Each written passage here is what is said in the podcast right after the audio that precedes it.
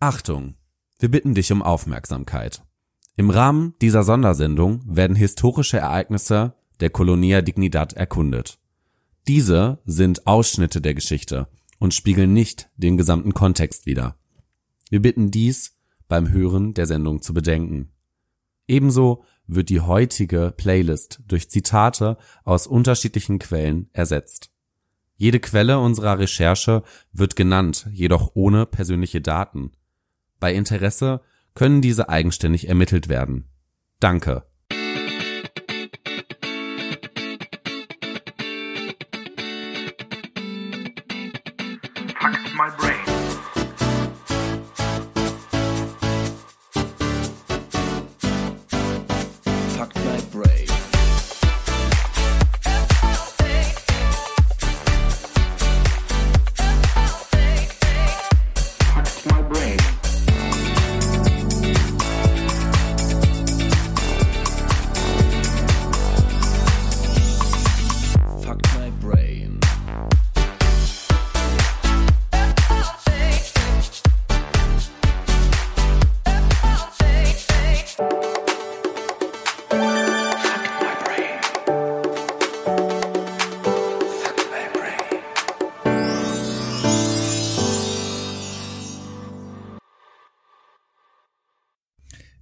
Ist, dass diese Kolonie eine Musterfarm der Menschenverachtung ist und wir sind damit betroffen, denn es sind Deutsche, die hier schuldig geworden sind.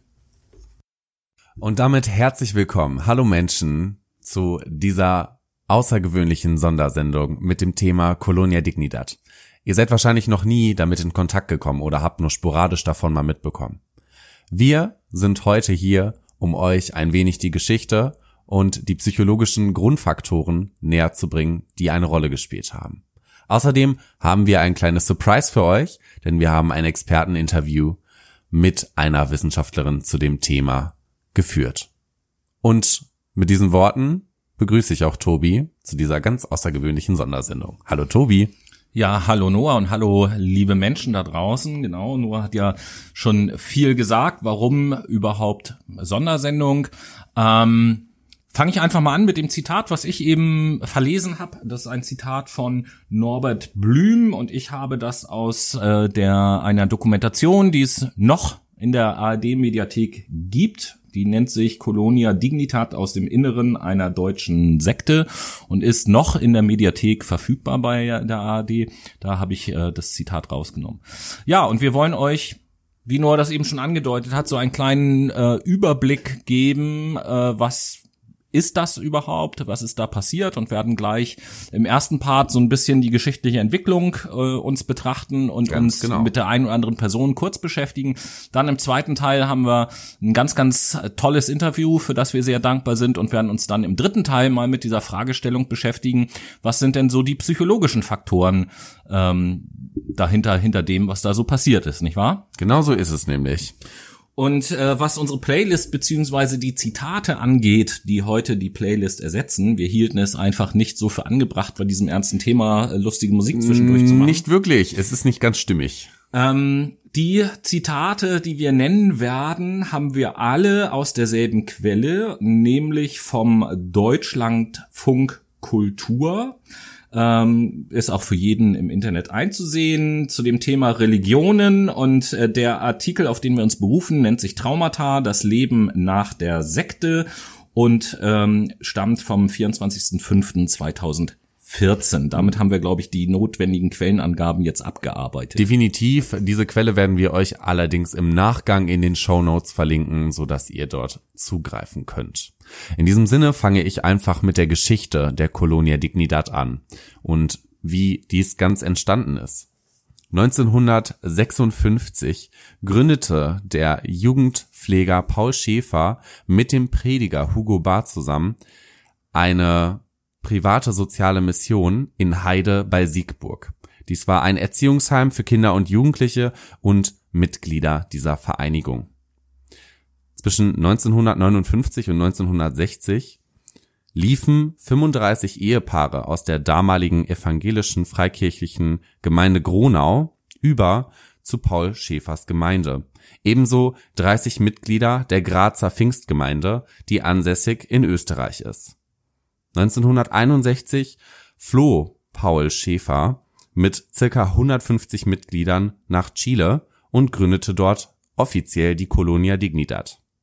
Auslöser für die Flucht waren zwei Anzeigen gegen Paul Schäfer aufgrund des Verdachts von zwei Vergewaltigungen von Jungs dieser Gemeinde. Das Kapital für den Aufbau der Colonia Dignidad in Chile wurde erstmals über die gespendeten Renten und Einkünfte der Mitglieder generiert. Ja, hier an dieser Stelle ist auch nochmal wichtig zu erwähnen, was diese ganze Finanzierung angeht. Einerseits genauso, wie du das eben halt gesagt hast, Einkünfte und Renten.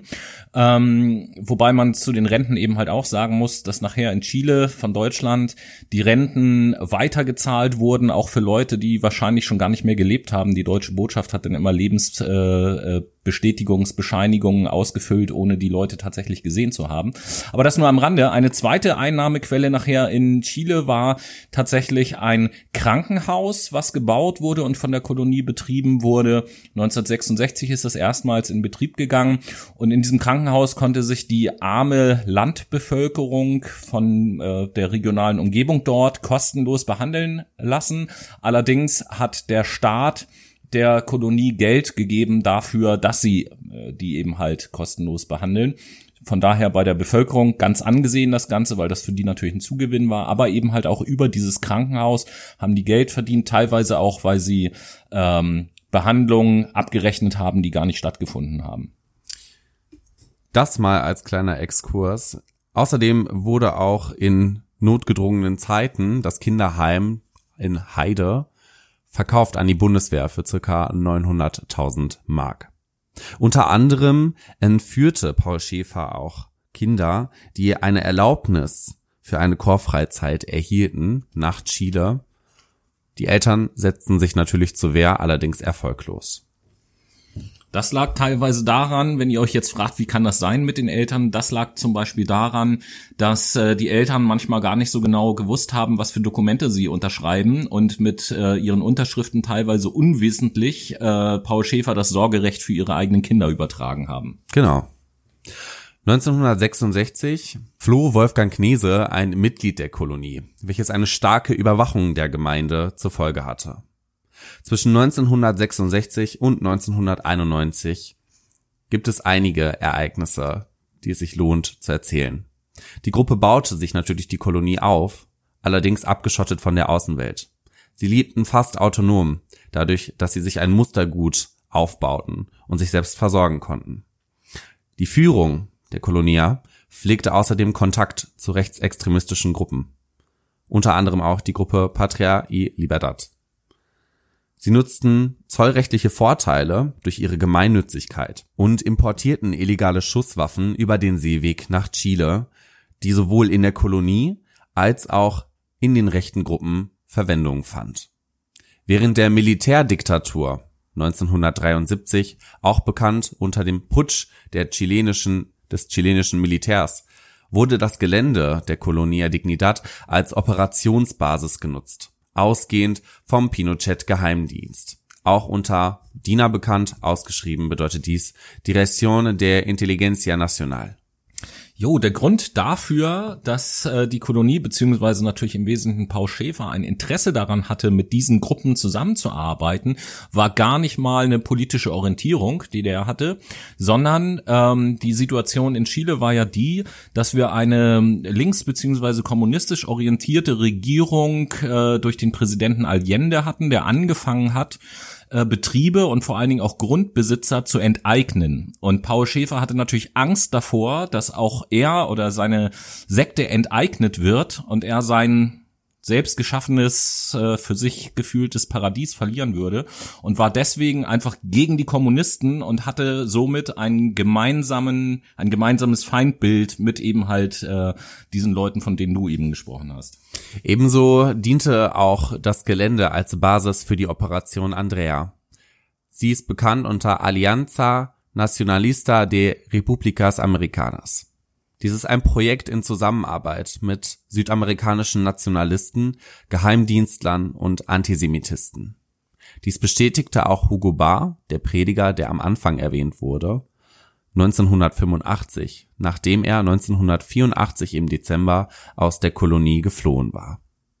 1991 sprach die chilenische Regierung den Titel der Gemeinnützigkeit ab, wodurch die Kolonie die Steuerfreiheit entzogen bekam. Zwischen 1991 und 1996 kamen einige schwerwiegende Ereignisse auf. Paul Schäfer ließ chilenische Kinder innerhalb der Kolonie, innerhalb eines Intensivinternates, dort zur Schule gehen. Diese Kinder waren in dem Alter, welches Paul Schäfer präferierte und die er auch dort sexuell missbrauchte. Die Kinder, die dort zur Schule gingen, einige konnten ihren Eltern mitteilen, dass sie vergewaltigt wurden, wodurch Paul Schäfer bei der chilenischen Behörde angezeigt wurde. Dies hatte zur Folge, dass 1996 Paul Schäfer untertauchte durch die Verfolgung, ausgehend von der Justiz. 1997 gelang es auch zwei Jugendlichen aus der Kolonie nach Deutschland zu flüchten. Ihre Geschichte veröffentlichten sie innerhalb der Medien. 2005 wurde Paul Schäfer festgenommen. Bis heute existiert die Kolonie unter dem Namen Villa Baviera. Jo, Noah, also erstmal vielen Dank für diesen zeitlich-historischen Überblick. Sehr ich mal gerne. sagen. Äh, wir haben euch jetzt also ausschnittsweise, keinen Anspruch auf Vollständigkeit, so eine kleine Timeline gemacht, damit ihr einfach mal ähm, zeitlich so ein bisschen einordnen könnt, über Was ist welche passiert? wann ist das vor allen Dingen passiert, über welche Zeit sprechen wir überhaupt und auch ganz wichtig, über welchen Zeitraum sprechen wir hier auch, weil das spätestens im dritten Teil natürlich auch nochmal eine große Rolle spielt, um überhaupt verstehen zu können, was dort passiert ist. Jetzt hat Noah in der Timeline an der einen oder anderen Stelle ja auch schon ein paar Namen genannt, die eine ganz zentrale Rolle irgendwie gespielt haben, nämlich den äh, Bar und Schäfer als als Gründer dieser Bewegung auf jeden Fall und ähm, der Knese als äh, jemand, der geflohen ist und dem letzten Endes äh, nicht beim ersten Versuch, aber letzten Endes die Flucht dann auch geglückt ist und der wieder in Deutschland zurück seitdem sein Leben widmet dem Kampf gegen diese Kolonie. Äh, Und es gibt auch noch einen weiteren Menschen, der dort Erwähnung finden sollte, der heißt nämlich Hartmut Hopp. Und äh, Hartmut Hopp hat das Krankenhaus geleitet, von dem wir eben schon gesprochen haben. Richtig. Äh, ab 1978 zumindest. Und ähm, ja, dazu muss man eben halt auch wissen, wie ist er an diese Stelle gekommen. Als der Wolfgang Knese äh, nämlich geflohen ist, hat sich die Kolonie beziehungsweise vor allen Dingen Paul Schäfer überlegt, wie können wir uns, äh, wie können wir uns schützen ähm, vor den Aussagen und die haben dann den äh, Wolfgang Knese nämlich angezeigt, den Hartmut Hopp sexuell missbraucht zu haben. Die haben sich nämlich ein Zimmer geteilt in der Kolonie. Im Prinzip haben die da einen kleinen Skandal vom Stapel Genau. gelassen, der nicht so ganz gestimmt hat, ne? Ganz genau. Und Hartmut Hopp hat vor Gericht eben halt ausgesagt. Und äh, sozusagen als Belohnung dafür durfte er dann außerhalb dieser Kolonie Medizin äh, studieren. Und ist, ja, das war sozusagen der Beginn seines Aufstiegs in dieser Sekte. Und er war dann nachher, ja, er trug verschiedene inoffizielle Titel. Er galt so als rechte Hand, als Stellvertreter von Paul Schäfer, als zweiter Mann, beziehungsweise Mediziner unter anderem Als- der Kolonie. ganz wichtig, der einzige wirklich ausgebildete Arzt auch in der Kolonie, äh, beziehungsweise er wurde auch als Außenminister in Anführungsstrichen bezeichnet, weil alle öffentlichen Auftritte im Zusammenhang mit der Kolonie hat fast er absolviert. Also Paul Schäfer hat in der Öffentlichkeit kaum stattgefunden. Das war dann immer Hartmut Hopp, der irgendwo halt hingereist ist und der durch sein Studium auch interessante Kontakte hatte. Das können und wollen wir jetzt nicht alles vertiefen, weil es dann viel zu viel werden ähm, würde. Aber auch dieser Hartmut Hopp, der lebt auch heute noch, wurde in Chile letzten Endes verurteilt für verschiedene Vergehen. Ähm, ein kurzer Überblick, was Vergehen waren, die ihm vorgeworfen wurden. Er ist nicht für alle verurteilt worden, aber die ihm vorgeworfen wurden, waren zum Beispiel Verstoß gegen das Waffenkontrollgesetz, Bildung einer kriminellen Vereinigung, Entführung und Mord. Und letzten Endes musste er als Leiter des Krankenhauses auch die Verantwortung tragen für alles, was dort passiert ist, meiner Meinung nach zumindest. Und äh, dort ist eine Menge passiert, was wir später noch hören werden. Ja, und der wurde halt verurteilt, hat sich aber der Urteilsvollstreckung entzogen, indem er nach Deutschland geflohen ist. Deutschland äh, liefert deutsche Staatsbürger nicht aus in andere Länder, äh, was ja grundsätzlich auch okay ist. Und so ist es so, dass äh, Hartmut Hopp bis heute in Deutschland relativ unbehelligt lebt, in Krefeld und dort ähm, In, Mitglied in ist. der Wiesenstraße 722. Das wissen wir nicht, nicht, dass das jetzt noch stimmt. Ähm, und dort Mitglied ist der sogenannten Freien Volksmission, auf die wir im Laufe der Sendung auch nochmal kurz zu sprechen kommen. Genau so ist es. Nachdem ihr jetzt einen kleinen Input bekommen habt, wäre es natürlich Zeit für die Playlist. Allerdings haben wir schon am Anfang bemerkt, dass wir das heute nicht machen werden, weil es das Stimmungsbild der Sendung, es würde einfach den, der Stimmung nicht gerecht werden. In diesem Anhang kommen jetzt ein paar Zitate für euch. Ich war so naiv und so dumm. Als ich mit 60 Jahren nach Deutschland kam, da wusste ich gar nicht, was Sex ist. Ich musste wieder wie ein Kind anfangen. Die haben immer nur gelernt, unselbstständig zu sein, Befehle zu befolgen und all die Traumata, die sie erlitten haben in Chile, die kommen jetzt zum Vorschein. Die meisten sind arbeitsunfähig und psychisch überhaupt nicht in der Lage, sich dem Leben in Deutschland anzupassen. Von morgens halb fünf bis nachts um zwölf, eins. Dann hatten wir drei Stunden für uns und dann ging es wieder weiter. Da hat uns keiner gefragt, ob wir geschlafen haben oder nicht. Ich bin selber beim Gehen eingeschlafen. Da waren die meisten somatisch schwer belastet. Durch diese Arbeit, Feldarbeit und harte Arbeit waren sie wirklich körperlich hinüber und sehr viele mit Depressionen, aber auch posttraumatische Belastungsstörungen.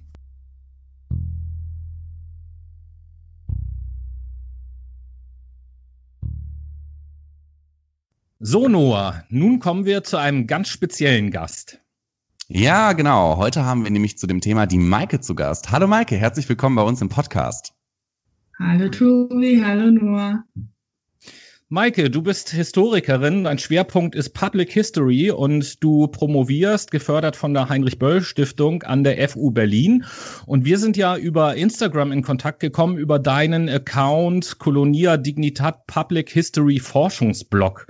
Warum hat dieser Blog denn so einen komplizierten Namen? Ja, das ist eine sehr gute Frage und völlig berechtigt. Ähm, also es ist so, dass sich der Blog dem Thema Colonia Dignidad aus der Perspektive äh, Public History widmet. Denn das ist ja, wie du schon gesagt hast, mein wissenschaftlicher Blickwinkel auf das Thema. Und ähm, ja, ich weiß nicht genau, ob euch das was sagt, Public History. Deswegen sage ich vielleicht mal zwei Sätze dazu. Ähm, Public Historians schauen sich an, wie Geschichte in der Öffentlichkeit äh, verhandelt wird.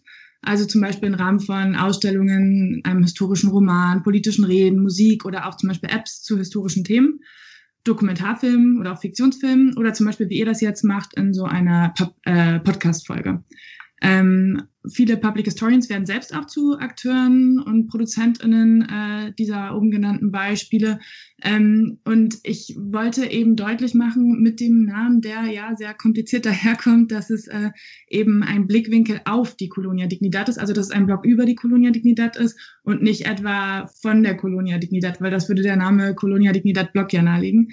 Ähm, genau, und ich denke, so habe ich das klar gemacht, dass es eben darum geht und eben mit diesem ganz äh, spezifischen Blickwinkel Public History. Und äh, es gibt ja auch ganz viele andere Möglichkeiten, sich dem Thema Colonia Dignidad zu nähern. Und meiner ist eben, äh, ja, genau, der Blickwinkel aus der Public History, also der Geschichte in der Öffentlichkeit, ähm, also von heute auf damals blickend auch, könnte man sagen. Okay, sehr interessant auf jeden Fall. Wie bist du denn generell auf das Thema Colonia Dignidad aufmerksam geworden? Und was hat dich zum Zweiten dazu bewogen, dir gerade dieses Thema zu nehmen? Ja, also ich habe äh, 2016 drei Monate im Museum für Erinnerung und Menschenrechte in Santiago de Chile gearbeitet und äh, dort dann in dem Rahmen für meine Masterarbeit zum Thema Erinnerungskultur an die Militärdiktatur in Chile recherchiert. Ähm, das Museum beschäftigt sich nämlich mit dieser Militärdiktatur, die äh, von Augusto Pinochet installiert wurde ab 1973, äh, ging ja bis in die späten 80er Jahre in Chile.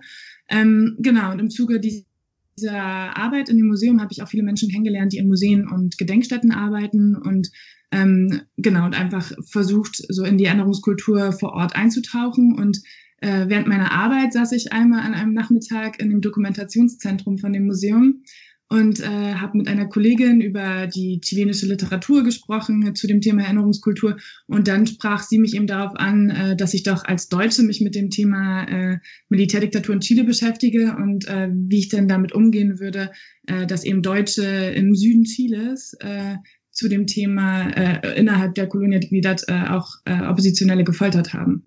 Und da muss ich zugeben, habe ich mehr oder weniger zum ersten Mal so ganz explizit von der Colonia Dignidad gehört.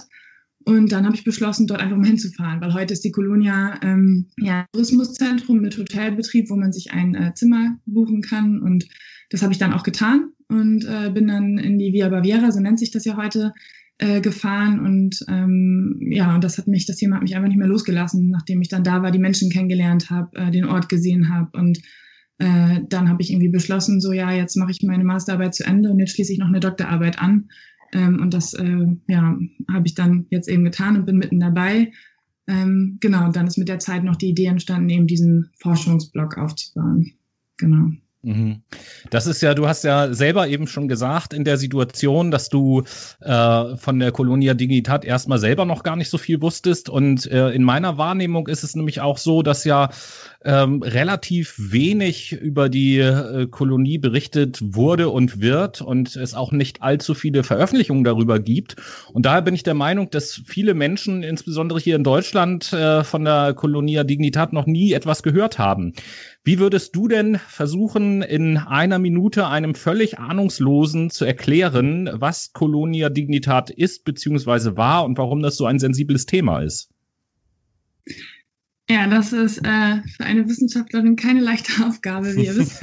äh, also, wenn ich es äh, knapp machen soll und bitte ohne Anspruch auf Vollständigkeit, dann würde ja, ich. gerne.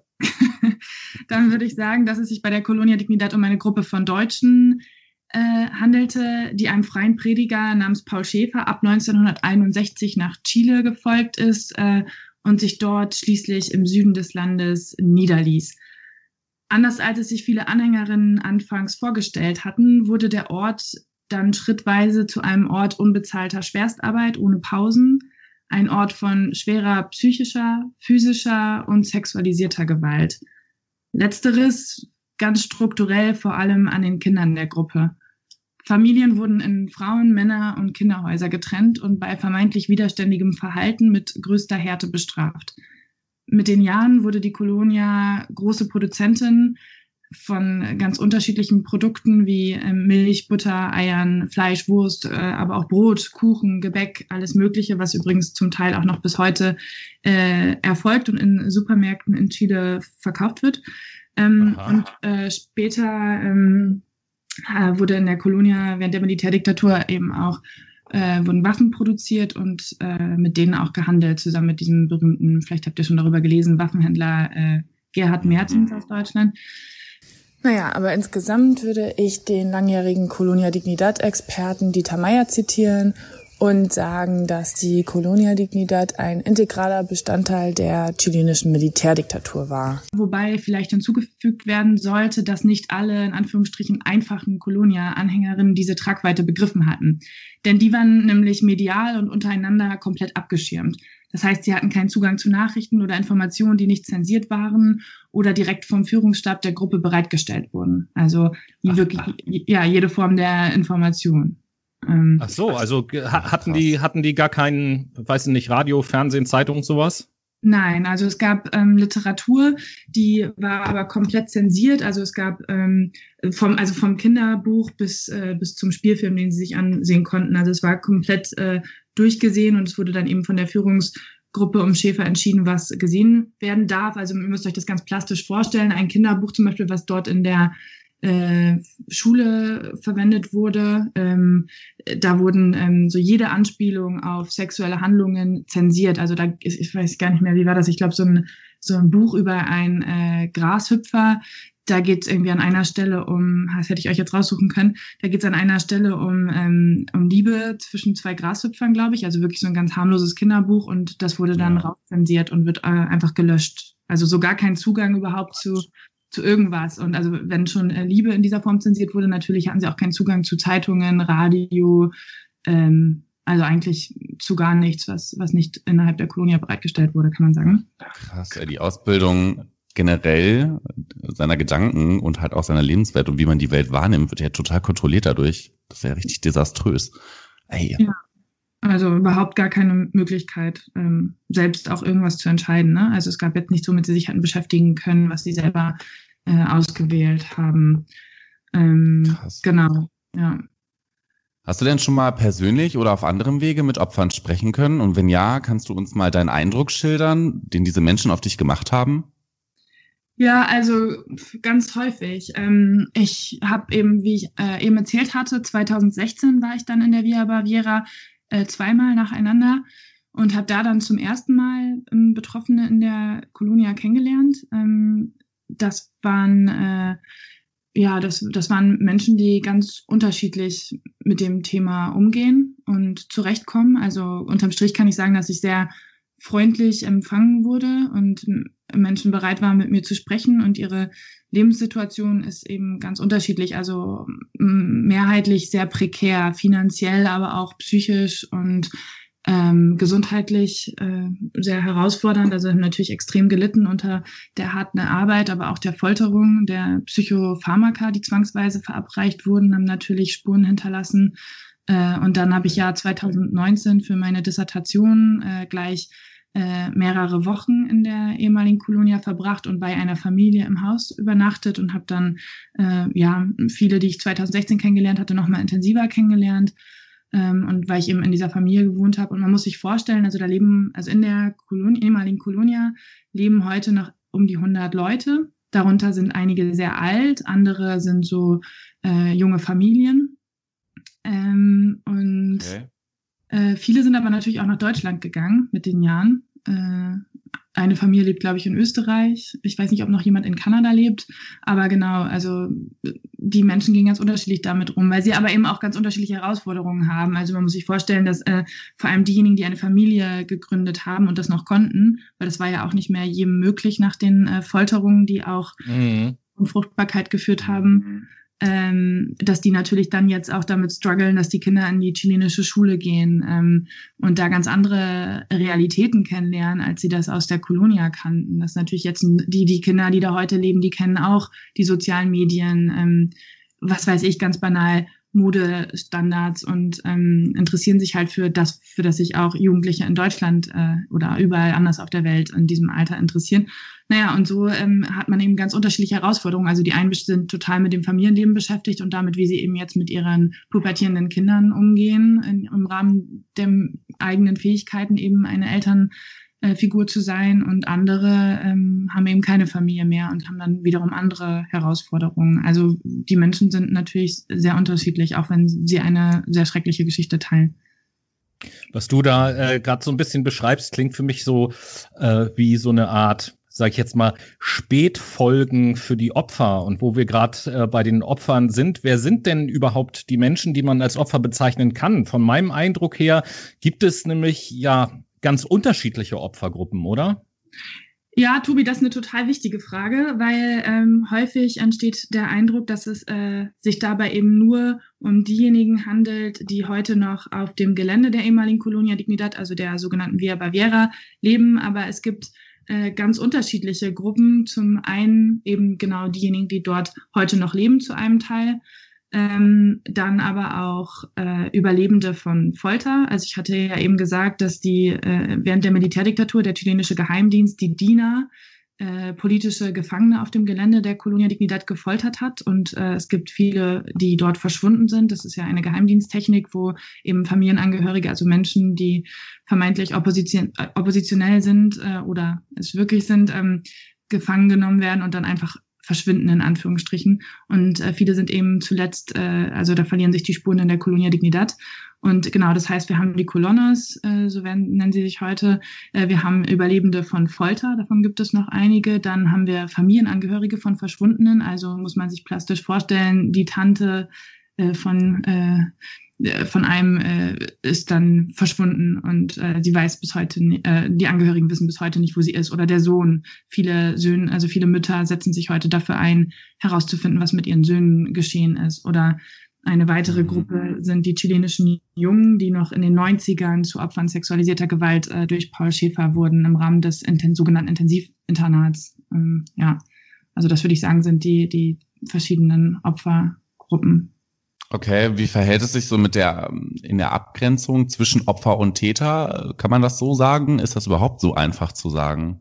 Ja, das ist in der Tat nicht so einfach zu sagen. Äh, diese Abgrenzung ist zuletzt auch immer wieder Thema gewesen, zum Beispiel um zu entscheiden, wer die jüngst beschlossenen Hilfsgelder erhalten soll und wer nicht.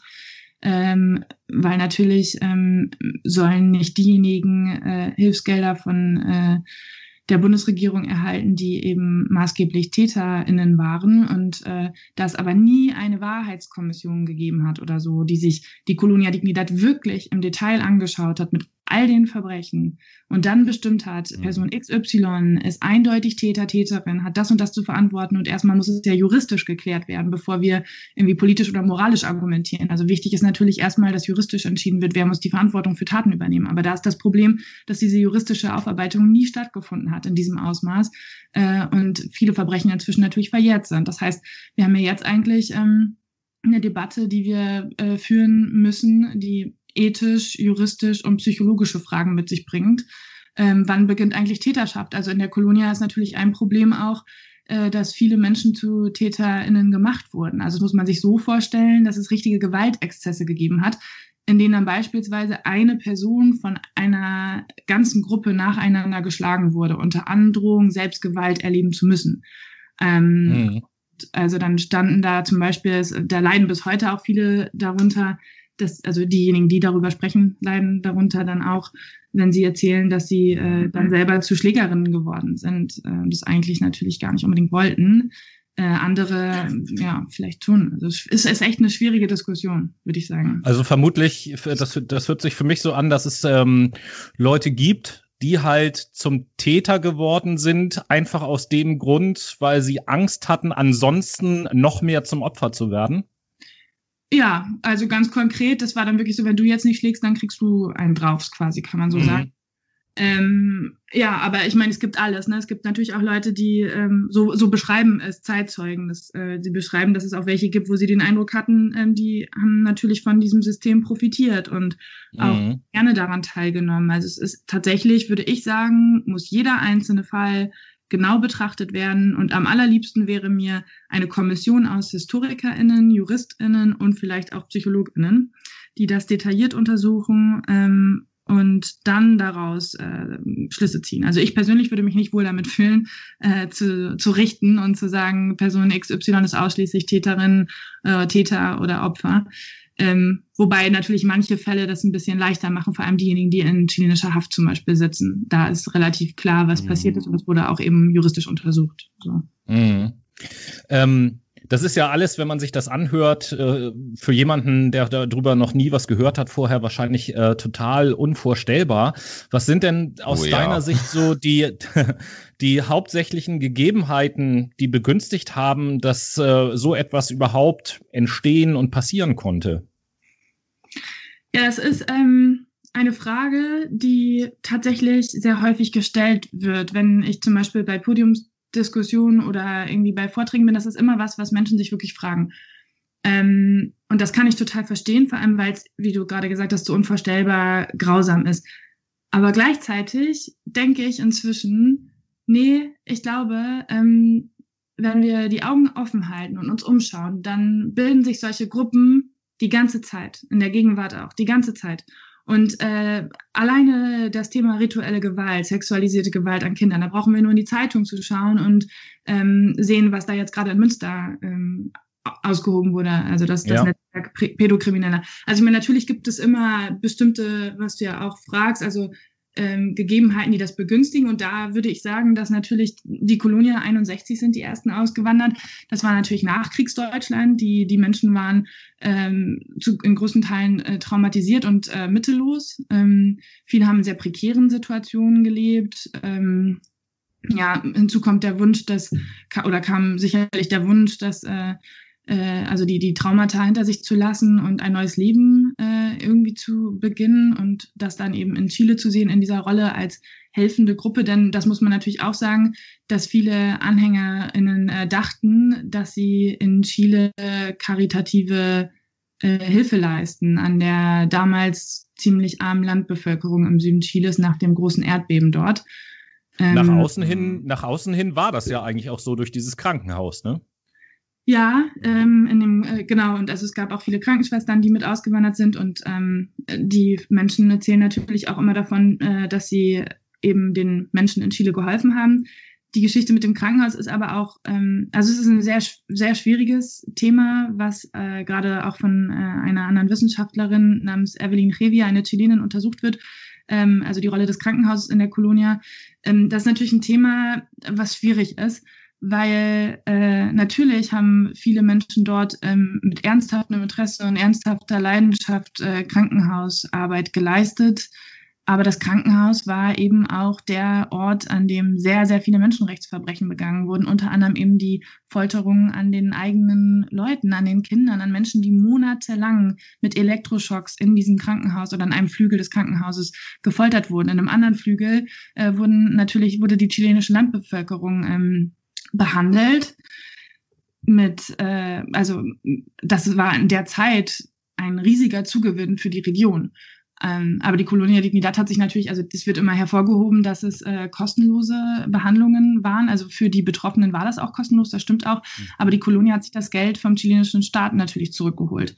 Ähm, und das ändert natürlich nichts an, den, an dem Einzelschicksal, würde ich sagen, der Person, der da geholfen wurde. Also zum Beispiel zahlreiche Kinder, die unterernährt waren, wurden in der Colonia behandelt.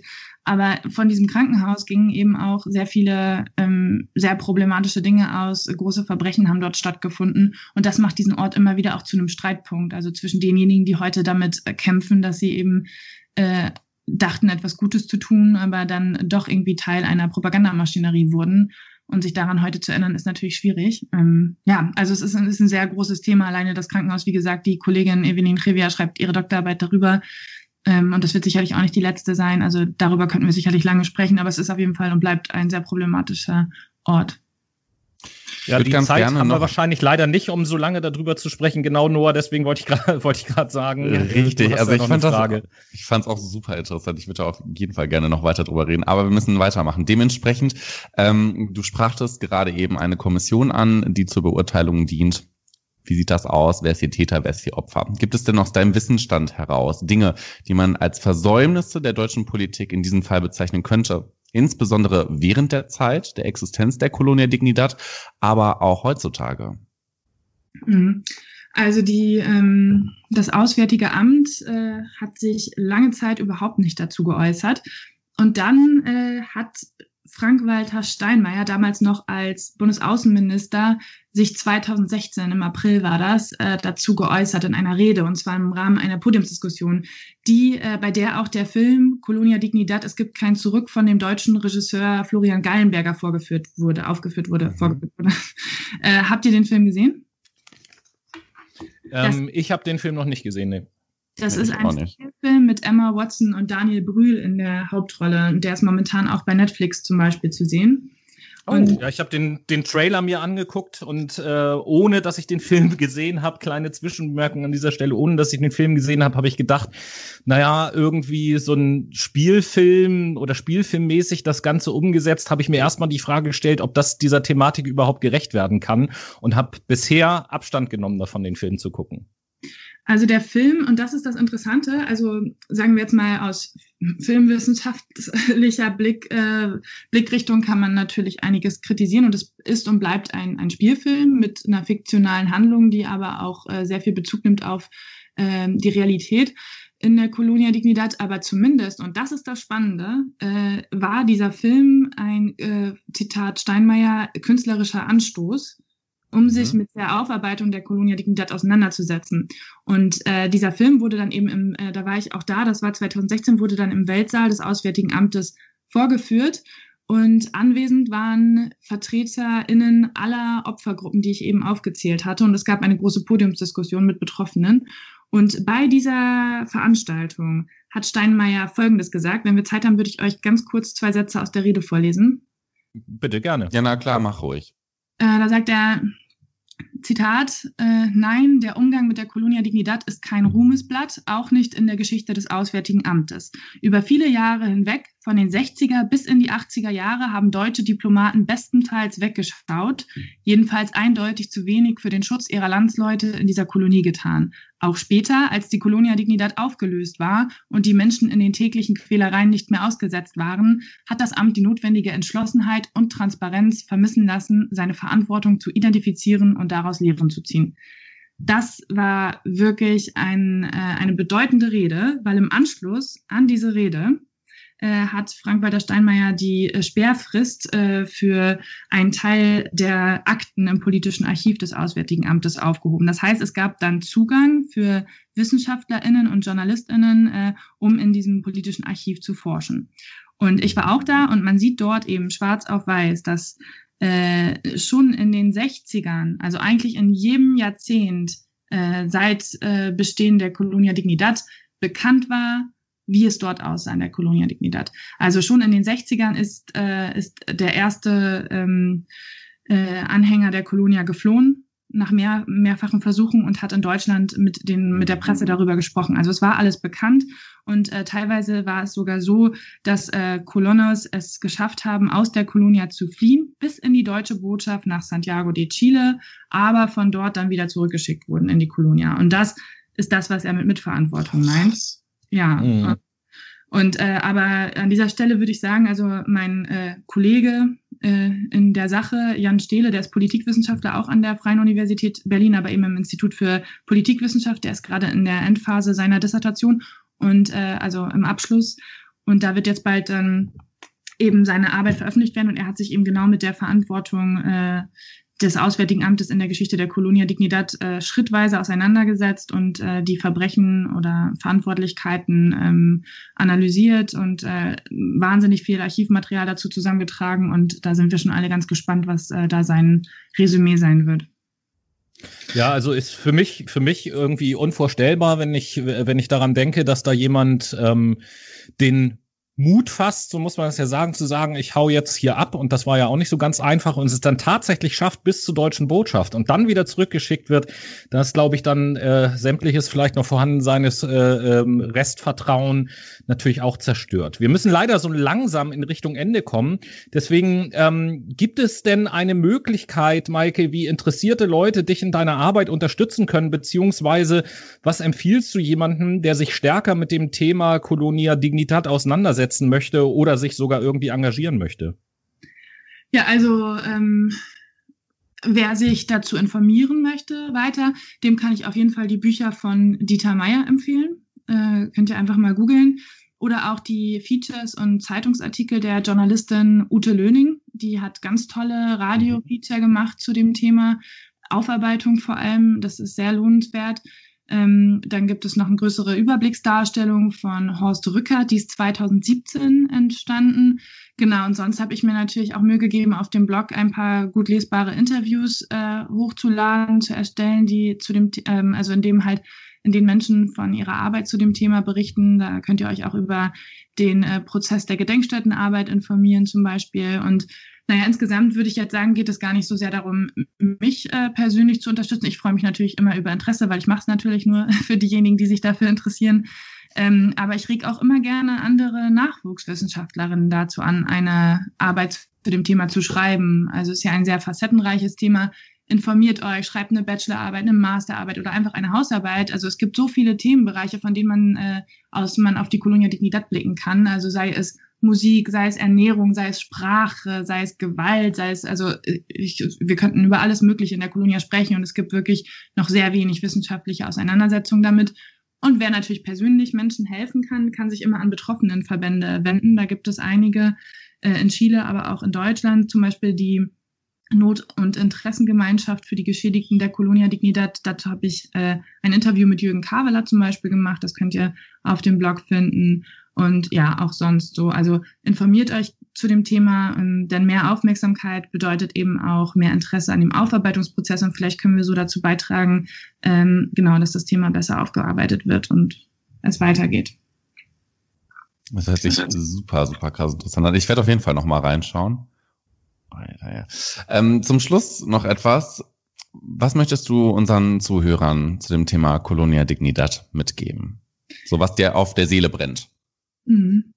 Ja, also wir neigen ja häufig dazu, äh, das Thema Colonia Dignidad ausschließlich der Vergangenheit zuzuordnen, obwohl es ja eigentlich noch tagesaktuell ist. Denn die Verbrechen der Colonia Dignidad sind bis heute nicht ausreichend aufgearbeitet worden, wie ich eben gesagt habe. Und ähm, es gibt wirklich äh, viele Punkte, mit denen wir uns noch auseinandersetzen können. Also wir alle. Und es klingt jetzt äh, vielleicht pathetisch, aber ich habe jetzt vor allem in, der, in den letzten Jahren realisiert, wie sehr man sich doch tatsächlich in der Demokratie auf einfachem Wege engagieren kann.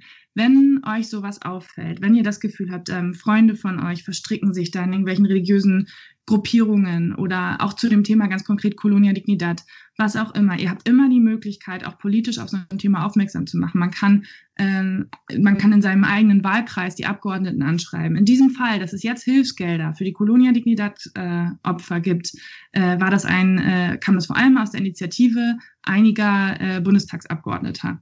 Also man hat tatsächlich die Möglichkeit, etwas zu erreichen, wenn man äh, auf, auf Missstände aufmerksam macht. Und das Thema Colonia Dignidad zeigt das nur. Und ich freue mich natürlich über jeden, der sich äh, mit dem Thema weiter beschäftigt und den Mund aufmacht.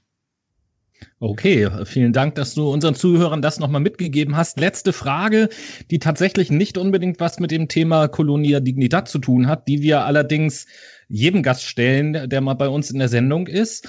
Ähm, was wünschst du dir, was sich gesellschaftlich nach der Corona-Krise verändert haben sollte? Hm. Ja, ähm, Chile ist ja ein Land, in dem große soziale Ungerechtigkeit äh, herrscht. Und nachdem im Herbst letzten Jahres die Preise des öffentlichen Nahverkehrs angehoben wurden, äh, formte sich dort ein großer Widerstand gegen die immense Ungerechtigkeit. Und die Polizei ist gegen die Demonstrantinnen sehr massiv vorgegangen. Zahlreiche Demonstrierende haben durch Gummigeschosse ihr Augenlicht verloren. Aber natürlich nicht nur in Chile, sondern weltweit formt sich, ausgelöst durch den Tod von George Floyd, Widerstand gegen Polizeigewalt. Und ich finde es schön, dass sich die Menschen momentan weltweit solidarisch zeigen. Ich weiß nicht, wie es euch geht, aber ich wünsche mir auch für nach der Krise eine internationale Solidarität dort, äh, wo eben demokratische Werte in Gefahr sind. Und also ich, ich bin momentan sehr, ähm, ja, sehr berührt davon zu sehen, wie, wie dann doch, also alleine durch die sozialen Medien, wie, wie wir uns irgendwie weltweit dann doch äh, solidarisch zueinander zeigen können. Da bin ich definitiv auf deiner Seite.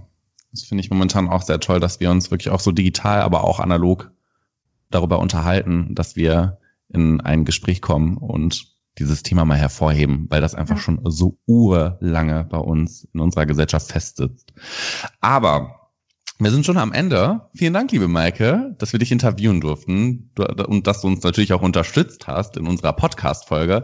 Mir hat's mega Spaß gemacht. Wie ging's dir?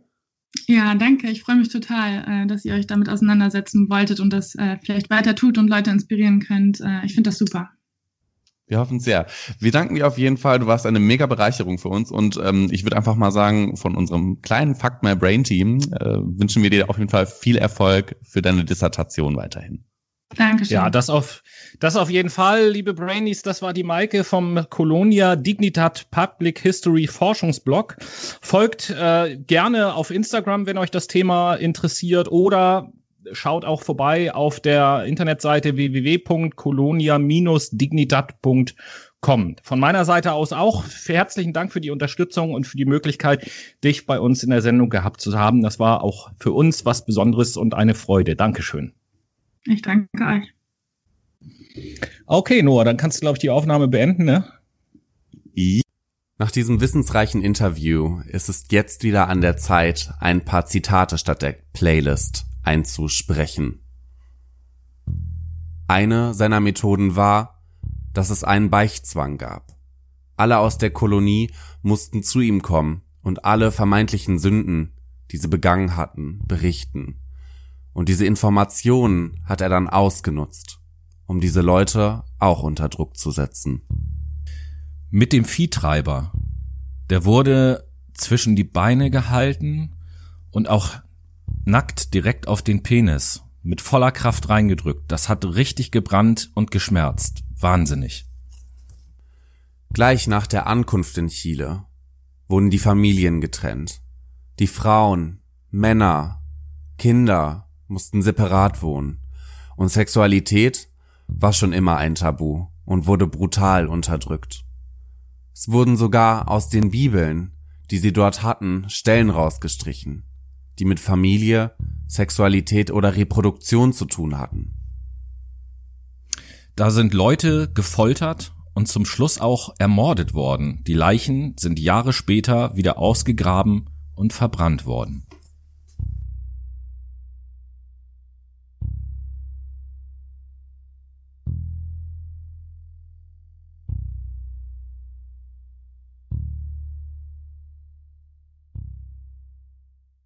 Jo Leute, also Bisher habt ihr so ein bisschen erfahren, wie das Thema Colonia Dignitat historisch einzuordnen ist, also äh, in welcher Zeit das stattgefunden hat und über welchen Zeitraum wir sprechen. Und ihr habt ein, wir, wir finden zumindest, ein super interessantes Interview gerade eben äh, gehört mit der Maike, die da halt ganz, ganz tief, viel tiefer als wir natürlich im Thema drinne steckt.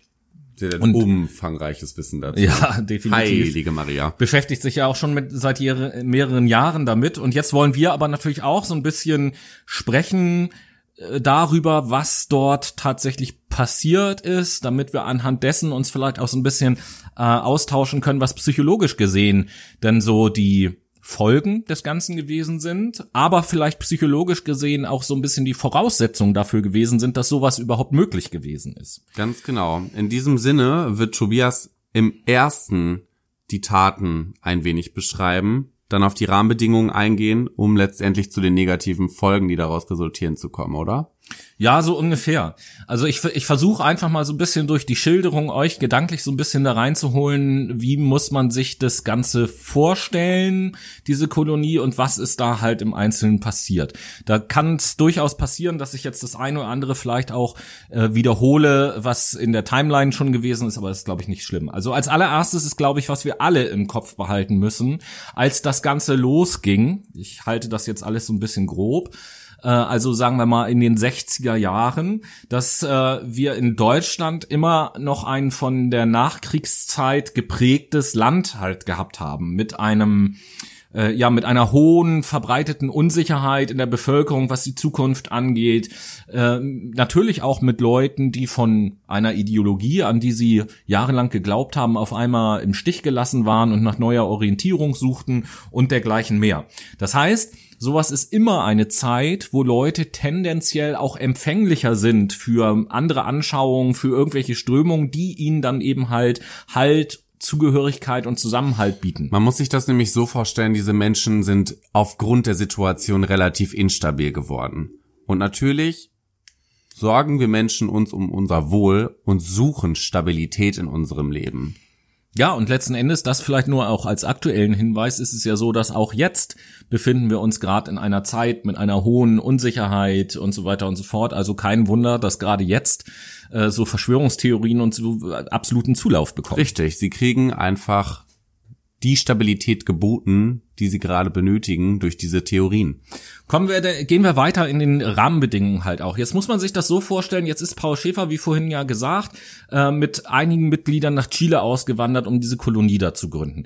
Erstmal stand da äh, nach außen hin ja auch ein ganz positiver äh, Gedanke dahinter. Chile hatte kurz zuvor ein ganz, ganz schweres Erdbeben erlebt, bei dem viele Leute tot waren, verletzt waren, viel Infrastruktur zerstört wurde und äh, Chile eh zu der Zeit ein, ein äh, ärmeres Land eben halt gewesen ist. Und die Idee äh, der Sekte war jetzt eben nach Chile zu gehen, um dort den Menschen zu helfen. Also durchaus eine christliche Idee, die sich einige angeschlossen haben.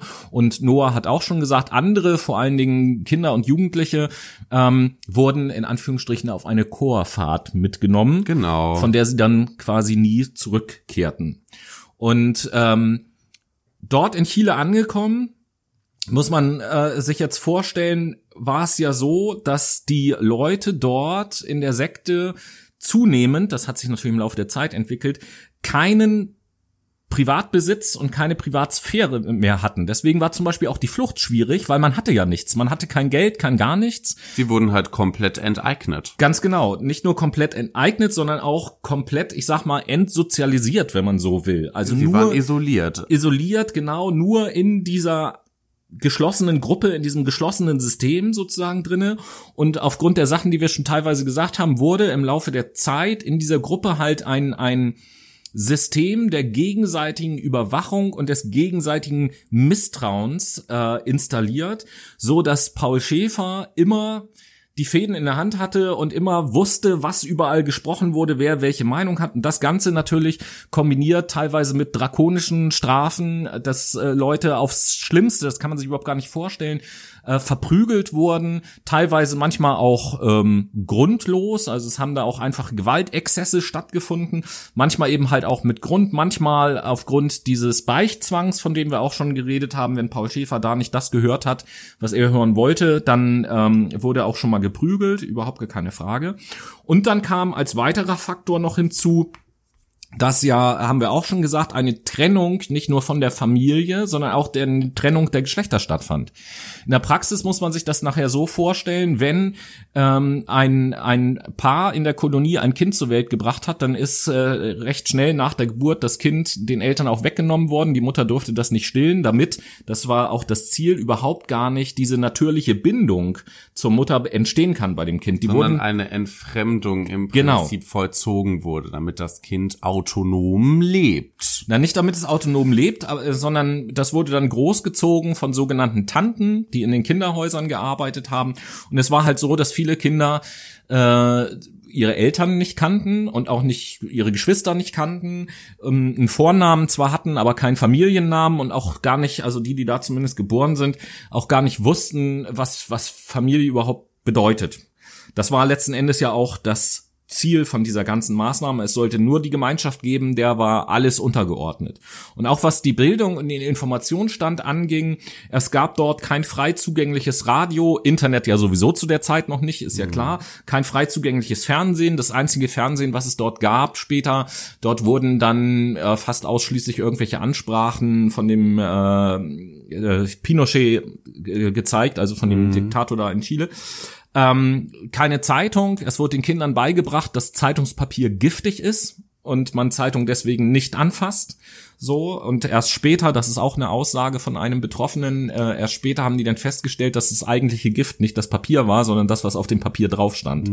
So, und ähm, so hat äh, die äh, ich will jetzt nicht einfach nur Paul Schäfer sagen, sondern die Sektenführung, sagen wir es mal so, hat so systematisch versucht, etwas aufzubauen, was ähm, ja, sämtliche Informationen aus der Welt von den Leuten sozusagen fernhält, damit die überhaupt gar nicht auf die Idee kommen, es könnte auch noch irgendwie mal anders Wir laufen. sind noch nicht auf das, äh, auf den Punkt Bücher gekommen. Bücher waren auch zu einem Großteil zensiert. Wir haben es vorhin schon gehört. Vor allen Dingen, wenn es beispielsweise in der Bibel um Familie, Sexualität und Reproduktion ging, sowas wurde zensiert. Aber auch generelle Bücher wurden in Passagen zensiert. Das heißt, es gab ausgewählten Content, der dort gezeigt wurde oder ausgelegt wurde, womit sich die Kolonie beschäftigen konnte. Und wenn man ausgewählt sagt, ist, glaube ich, auch ganz klar, von wem das ausgewählt wurde. Ne? Das muss man eben halt auch nochmal dazu sagen. Ähm, äh, Gleiches gilt im Übrigen auch für die Musik. Es wurde viel musiziert in der äh, Kolonie, das war fester Bestandteil. Äh, Hintergrund dessen war, dass während musiziert wurde natürlich keine verbale Kommunikation miteinander möglich war, die sowieso in zunehmendem Maße verboten war in der äh, in der Kolonie. Und ähm, auch hier hat der Schäfer festgelegt, wer welches Instrument spielt, hat auch bestimmt, welche Lieder gespielt werden dürfen und welche nicht.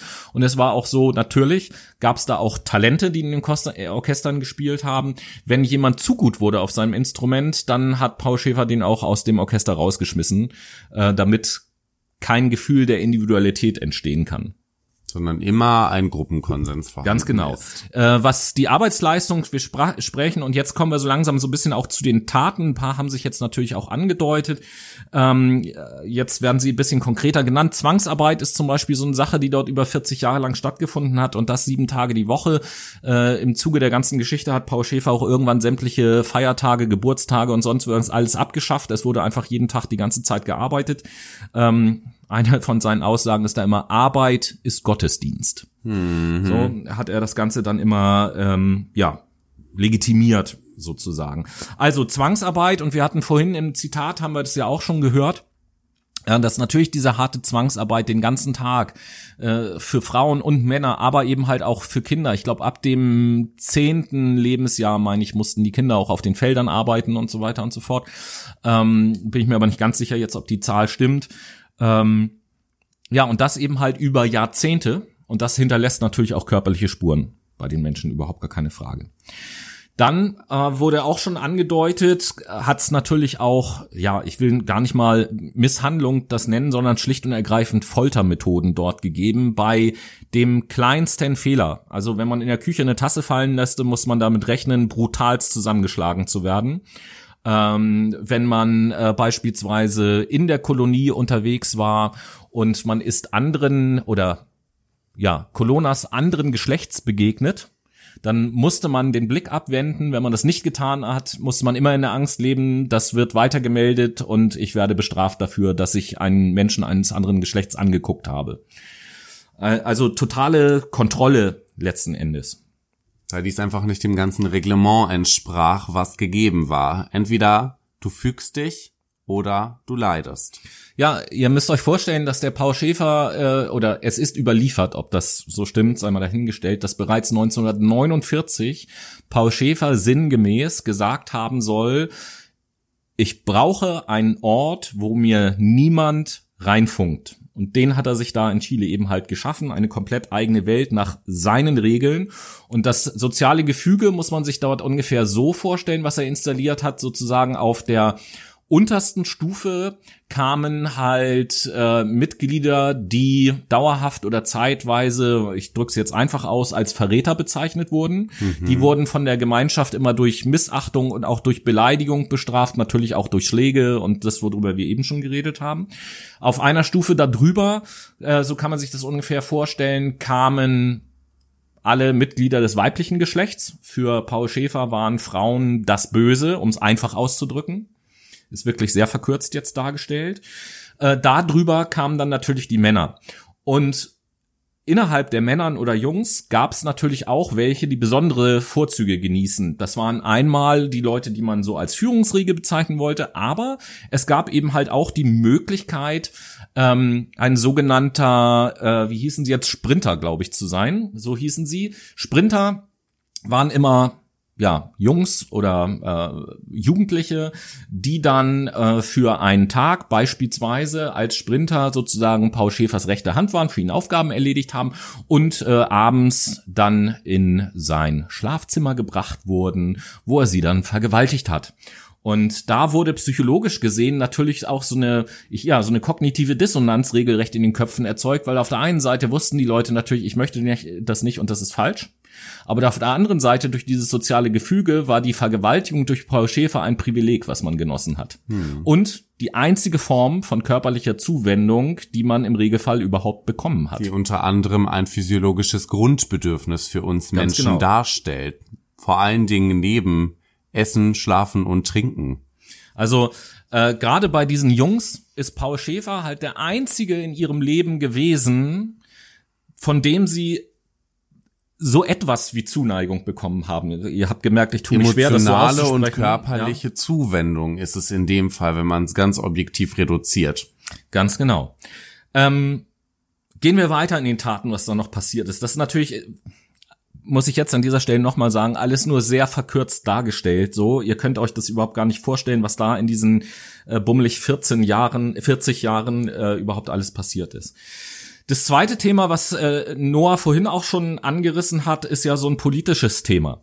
Ja, jetzt haben wir darüber gesprochen, so ein bisschen, wie sah das innerhalb dieser Sekte aus. Aber an, auch nach außen hin ist ja viel passiert. Wir haben über die politischen Gegebenheiten, politischer Umsturz schon halt geredet. Und äh, während dieser Umsturzzeit und auch während des Regimes von Augusto Pinochet wurde eben halt das, dieses, äh, ja, was heißt Lager, diese Kolonie benutzt von dem chilenischen Geheimdienst DINA, um dort politische Gefangene eben halt zu foltern. Und hier gibt es auch Aussagen von Opfern, die gesagt haben, sinngemäß, man merkt immer oder man merkte immer, ob man äh, in der Kolonia war oder in irgendeinem anderen Gefangenenlager, weil die Foltermethoden in der Kolonia halt viel ausgereifter, viel perfider waren, viel professioneller waren als anderswo. Oder wie die sich ausgedrückt haben, ähm, die Foltermethoden waren halt sehr deutsch und damit sehr perfekt. Ähm, was auch, ja, ja nur funktioniert, wenn Leute darin ausgebildet und geübt sind. Was für Foltermethoden darf ich mir darunter vorstellen? Ähm, ganz, ganz viel hat mit Strom auf jeden Fall zu tun. Von Viehtreibern haben wir schon auch gehört, beziehungsweise es gab natürlich auch Betten oder Metallgestelle, wo die Leute nackt oder teilweise bekleidet draufgeschnallt wurden. Ähm, gerne natürlich auch Stromschläge an den Genitalien oder, was auch sehr, glaube ich, besonders perfide ist, äh, Stromschläge an Zahnfüllungen. Hm, Jeder kennt ja wahrscheinlich oder hat schon mal von einer Wurzelbehandlung beim Zahnarzt gehört. Das könnt ihr euch dann gerne selber ausmalen in euren Gedanken. Ja, muss man noch ein paar Mal hochpotenzieren, glaube ich, wenn dann Strom im Spiel ist, aber ja. Äh, dann spielte das Krankenhaus anscheinend auch eine sehr zentrale Rolle in dem Bereich. Jetzt gar nicht so sehr die Folterung der politischen Gefangenen. Hier ging es vielmehr auch um die eigenen Leute, ähm, weil viele, die dann mal so aus der Reihe tanzten, halt ins Krankenhaus eingeliefert wurden, krank gemacht wurden, um sie dann wieder gesund zu machen sozusagen. Und das konnte sich über Monate oder auch Jahre hinziehen und die haben äh, teilweise ja starke Psychopharmaka bekommen, ohne dass sie jetzt die äh, benötigt hätten, sondern äh, vielmehr einfach wegen der erwünschten Wirkung der Nebenwirkungen dieser Medikamente. Ähm, da werden wir nachher bei den möglichen Folgen, äh, werde ich auch noch ein paar Beispiele nennen, was Psychopharmaka letzten Endes angeht. Es wurden aber auch an Häftlingen medizinische Versuche durchgeführt. Ähm, ja, das ist auch passiert. Es wurden, haben wir ja vorhin auch gesagt, Waffen äh, importiert aus Deutschland teilweise. Ganz genau, da sie halt die Zollvorteile, also zollrechtlichen Vorteile hatten. Die Ja, Kontrollen waren nicht allzu streng, wie beispielsweise Nee, nee, bei einem normalen Import. Ja, was heißt allzu streng? Es ist so, dass äh, äh, ähm, Importe von gemeinnützigen Organisationen generell nicht kontrolliert werden vom Zoll. Wow. Ähm, und jedenfalls war das damals äh, offensichtlich so. Und das hat man eben halt benutzt und hat dann auch angefangen, natürlich Waffen nachzubauen. Und äh, somit sind die eben halt auch zum ähm, ja, wichtigen Waffenlieferanten geworden. Äh, Geldwäsche, das sind jetzt alles nur so Begriffe, um juristische Begriffe in den Raum zu stellen. Das geht ja jetzt nicht darum, dass es entsprechende Urteile auch gegeben hat, sondern einfach nur darzustellen, was da passiert ist.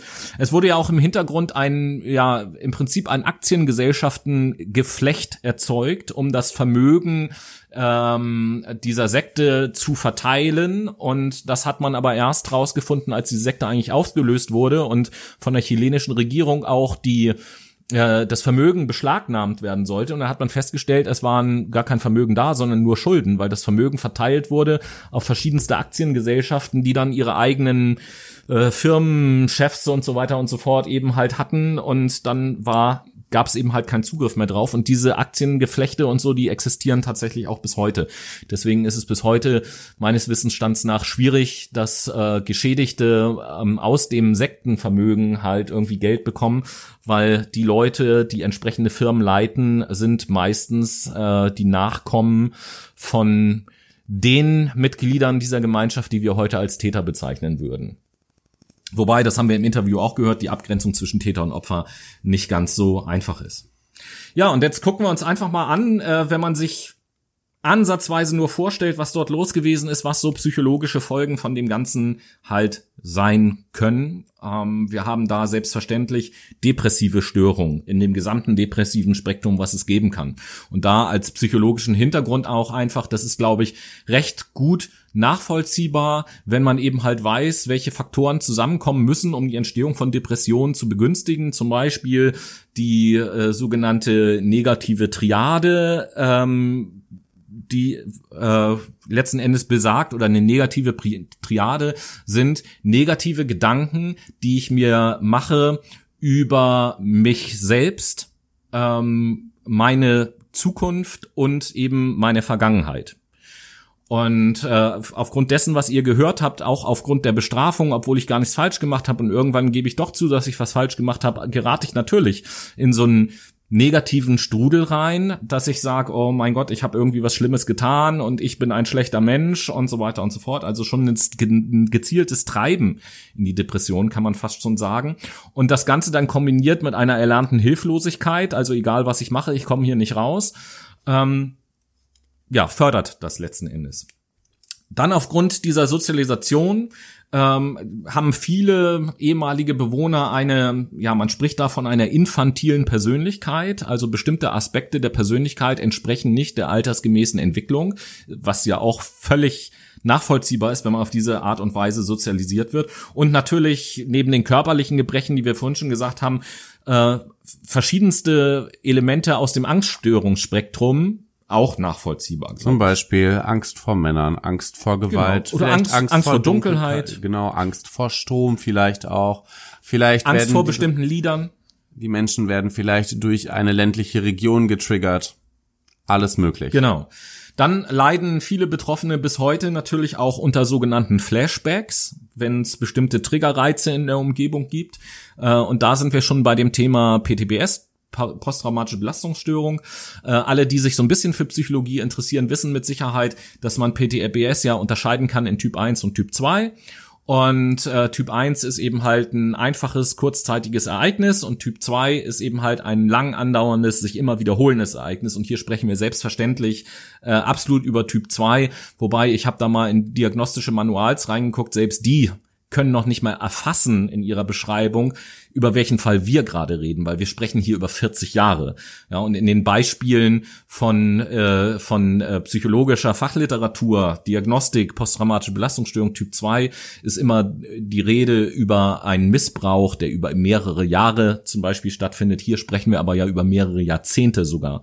Ja, also das ist schon noch mal Sprechen- krasser als alles, was wir kennen. Wir sprechen auch von Missbräuchen, die von vom Lebensbeginn an durchgeführt wurden. Das heißt, diese Menschen sind von ihrem ersten Lebensjahr, von ihrer ersten Lebensminute an damit in Kontakt gekommen. Und dahingehend ist die Verbreitung oder die Ausbreitung dieser Störung extrem. ähm, philosophischer Gedanke an dieser Stelle. Wenn ich darüber nachdenke oder darüber spreche, bezeichne ich da lieber, dass die ähm, Opfer von schwerer und schwerster körperlicher und psychischer Gewalt geworden sind, weil äh, kommunikativ gesehen, wenn ich das Wort Missbrauch benutze, was weiß ich, Kindesmissbrauch beispielsweise, dann ist es rein sprachlich nur logisch, wenn es einen Kindesmissbrauch gibt, dass dann die richtige Art und Weise Kindesgebrauch heißen müsste. Und das ist aber ja auch nicht, äh, also das hat dann natürlich stattgefunden, ein Gebrauch von Menschen, aber das ist ja nichts Positives und nichts Richtiges, Menschen äh, zu gebrauchen. Daran ist nichts positiv. Und deswegen spreche ich da lieber von, von Gewaltverbrechen. Ähm, es kommt zu psychogenen Amnesien, also äh, aufgrund von psychischen Effekten, äh, dass Gedächtnisinhalte gelöscht, gelöscht werden.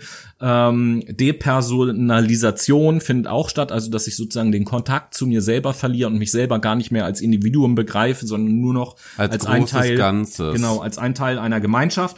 Und äh, aus diesen, aus diesem ja, Konglomerat an psychischen Störungen heraus ist es natürlich zwangsläufig irgendwie auch passiert, dass im Laufe der Zeit einige der Opfer auch zu Tätern geworden sind. Das soll das Ganze natürlich auch nicht entschuldigen, aber vielleicht so ein bisschen nachvollziehbarer machen, was für eine Dynamik dort halt auch einfach ja, geherrscht hat. Ihr stellt fest, dass es das Ganze ist äh, ganz schwer zu erklären. Zum äh, Abschluss dieser psychologischen Folgen hatte ich ja vorhin schon gesagt, noch zwei, drei kurze Beispiele, was für Medikamente dort im Krankenhaus, also Psychopharmaka, benutzt wurden und was die eventuell für Nebenwirkungen haben. Ähm, man weiß heutzutage, dass eins der beliebten Medikamente äh, das Phenobarbital war. Das ist ein Barbiturat, also eigentlich ein Schlafmittel, was regulär eingesetzt wird, entweder bei der Behandlung von Epilepsien oder als Narkosevorbereitung.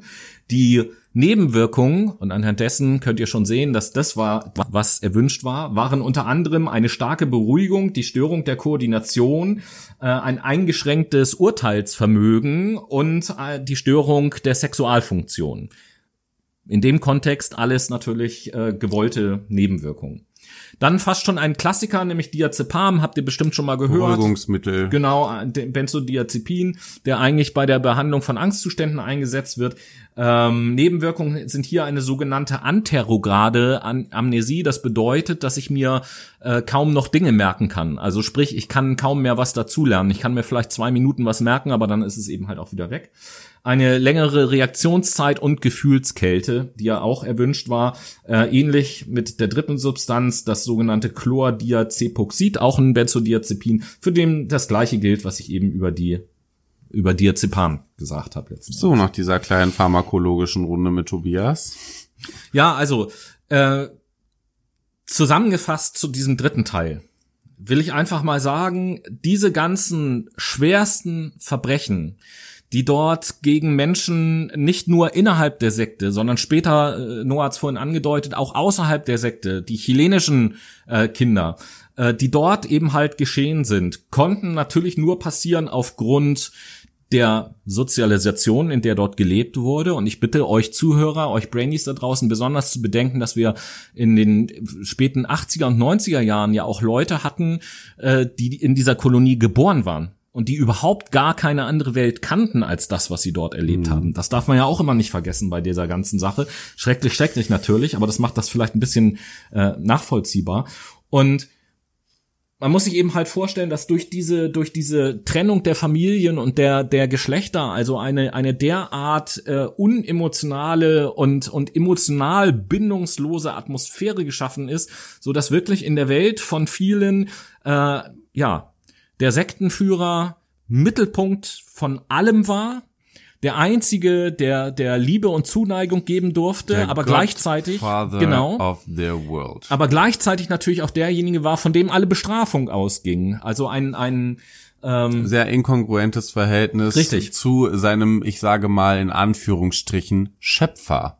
so- sozusagen. Also es, es äh, gibt auch einige Opfer, die das, die das eben halt ähnlich beschreiben und sagen, auf der, auf der einen Seite ha, habe ich den gehasst, ja, und au- auf der anderen Seite habe ich aber auch äh, sozusagen in Anführungsstrichen gut gefunden, dass da ist ein Glück, dass wir den haben und der weiß, wo es lang geht und dem folge ich eben halt trotzdem. Also eine ganz, ganz äh, schwierige Situation und ähm, ja, die eben halt auch erklärt, warum es da so ein reichhaltiges Repertoire an möglichen Folgeerkrankungen gibt, die jetzt natürlich auch bis heute noch aufgearbeitet werden. Ihr müsst euch vorstellen, Noah hat es auch gesagt, heute heißt äh, dieser Bereich Villa Baviera und bis heute leben dort auch noch Colonas, überhaupt gar keine Frage, die das weiter betreiben, was ich auch gut nachvollziehen kann. Ja, wenn man keine andere Welt kennt und äh, das sozusagen die Heimat ist, egal was man dort in früheren Zeiten möchte man das hat. aufrechterhalten. Möchte man ist das ja vielleicht klar. auch aufrechterhalten, überhaupt gar keine Frage. Einige sind nach Deutschland wieder ähm, gegangen oder auch in andere Länder und versuchen jetzt äh, ein normales Leben zu führen, aber darüber hat Maike ja auch schon so ein bisschen im Interview erzählt. Ähm, ja, Und damit das als kurz ist jetzt in Anführungsstrichen äh, als überblicksartig und so bitte ich diesen Podcast auch zu verstehen, ja. Wir wollten euch einen Überblick geben, einen kurzen Einblick, was ist denn da überhaupt passiert? Und wenn ihr das interessant findet, ist unsere Bitte wirklich Beschäftigt euch selber damit. Äh, ich kann als Einstieg zumindest sehr empfehlen, in der ARD-Mediathek, in Klammern aktuell auch auf YouTube zu finden. Die AD-Dokumentation Colonia Dignitat aus dem Inneren einer deutschen Sekte. Äh, Das ist ein guter Einstieg für weitergehende und fachlichere Informationen. Schaut bitte in die Show Notes. Noah wird da einige Quellen ähm, verlinken und ähm, Schaut euch gern auch den Forschungsblog von Maike an, die auch sehr viele genau. interessante Artikel dazu dem Thema schreibt und wirklich eine Expertin auf dem Gebiet ist. Ganz genau, habt ihr im Interview ja auch schon gehört.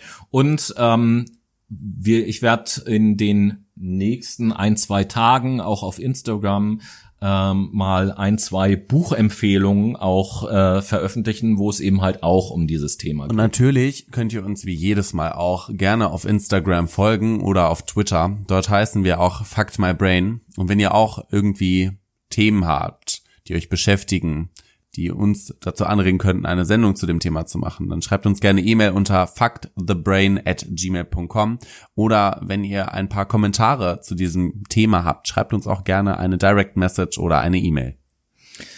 Jo, und äh, um so einen Abschluss zu finden, eine Sache nochmal, ich wiederhole es nochmal, weil es mir so wichtig ist, bitte betrachtet das hier diesen Podcast als einen groben Überblick. Wir freuen, wenn wir, wir freuen uns, wenn wir mit diesem groben Überblick Interesse und Aufmerksamkeit bei Leuten erzeugen können, dass sie sich mit diesem Thema beschäftigen.